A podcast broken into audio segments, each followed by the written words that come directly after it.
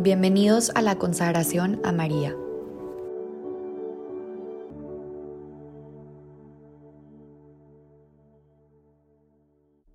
En el nombre del Padre, del Hijo y del Espíritu Santo. Amén. Día 30. María nos invita a la pobreza espiritual. Nuestra Señora de los Pobres.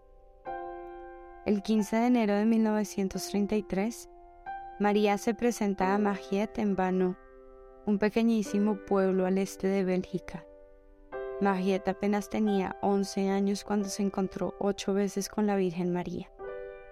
Su familia, aunque era católica, no era practicante y apenas hacía algunas oraciones esporádicas.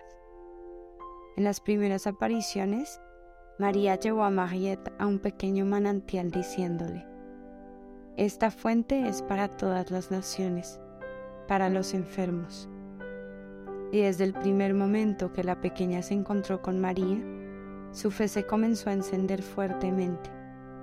Regresó a las clases de catecismo de su parroquia y comenzó a rezar el rosario todas las tardes a las 7 de la noche, incluso cuando no se sentía bien o hacía mucho frío en el jardín. Mariette no sería la única alma que experimentaría un cambio radical en su vida a partir del encuentro con María. Era precisamente cuando Mariette estaba arrodillada en oración que volvía a encontrarse con la Virgen. Todas las veces que María se presentaba, llevaba a la niña al manantial y en una ocasión le dijo, vengo a aliviar el dolor.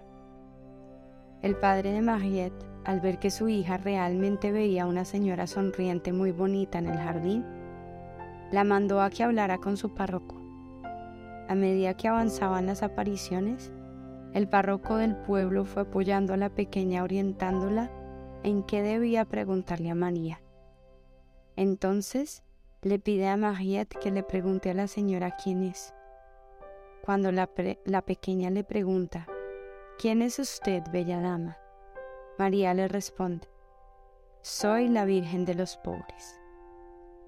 En la sexta aparición, la niña le pregunta, mi párroco me ha encargado pedirte una señal. Y María le dice, creed en mí, yo creeré en ustedes. Y en cuanto María se desaparecía, insistía en la oración, rezad mucho. Los milagros de la presencia real de María comenzaron a suceder cuando el párroco comenzó a creer y a apoyar de manera privada las apariciones de la Virgen. Las apariciones no provocaron milagros físicos, sino milagros espirituales.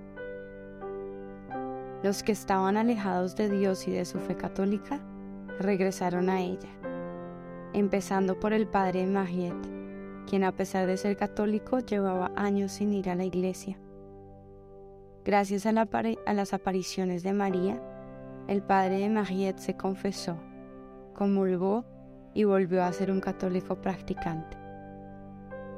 Lo que hace especial a la Virgen de los Pobres es que venía a traer una riqueza espiritual y no material.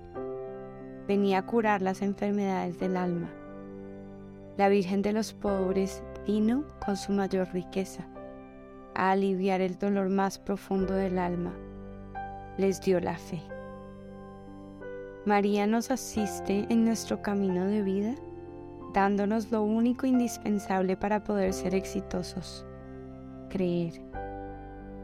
Dios ha querido aliviar nuestro dolor, nuestro mayor dolor, el de estar lejos de Jesús, enviándonos a María una y otra vez a la tierra a través de sus apariciones. Nos quiere dar sosiego y salud, pidiéndonos una cosa, rezad, rezad mucho. La salud que nos regala María nos viene el estar anclados al corazón de Cristo de ahí nos viene el gozo, la alegría, la paz, la vida. Las últimas veces que María se aparece a Mariette, le pide que rece mucho y lo hace de manera insistente. En la cuarta aparición incluso le dice, quisiera una capillita, como diciendo, no basta más que una cosa, rezad mucho, alimentad siempre vuestra fe. María nos promete alcanzar la paz del alma a través de la oración, pidiendo en una gran mayoría de veces en las que se manifiesta un lugar en donde rezar. Que nos quede claro, la oración es lo mejor que podemos hacer con nuestro tiempo. Es una forma de amar siempre al alcance, especialmente en aquellas ocasiones en que nada puedas, ni sepas por dónde empezar.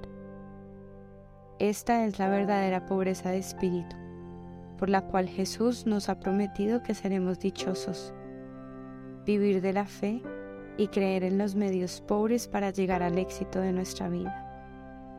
Esta es la pobreza espiritual a la que María nos invita a través de sus muchas apariciones a la pequeña magia. Preguntas de reflexión. ¿Estoy dispuesto a perder el tiempo en la oración? ¿Cuáles son los medios pobres en los que debo confiar más para vivir gozosamente mi dependencia de Dios? Un pequeño acto de amor, mi director espiritual, mi confesor, mis padres, los niños que me rodean, mi jefe. Veo mi vida con una mirada de fe, viendo más allá de lo aparente. ¿Cuál es la pobreza de espíritu a la que me siento llamado?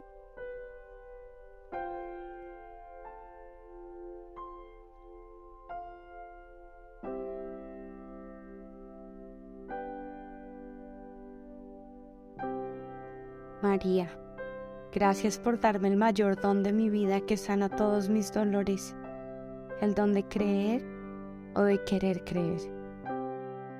Te pido la gracia de la verdadera pobreza de espíritu para vivir dichoso mi dependencia de Dios. Haz, mamá, que entienda que mi jefe directo es Jesús y que Él me indica en dónde debo poner todos mis dones, mi tiempo y mi energía. Él es el mejor jefe y quien me dará el mejor salario.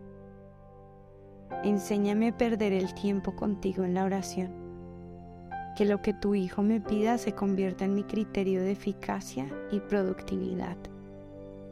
Y en medio de mi vida ordinaria, me alcances tú la gracia de la pobreza de espíritu. Amén. Virgen de los pobres, ruega por nosotros. En el nombre del Padre, del Hijo y del Espíritu Santo. Amén.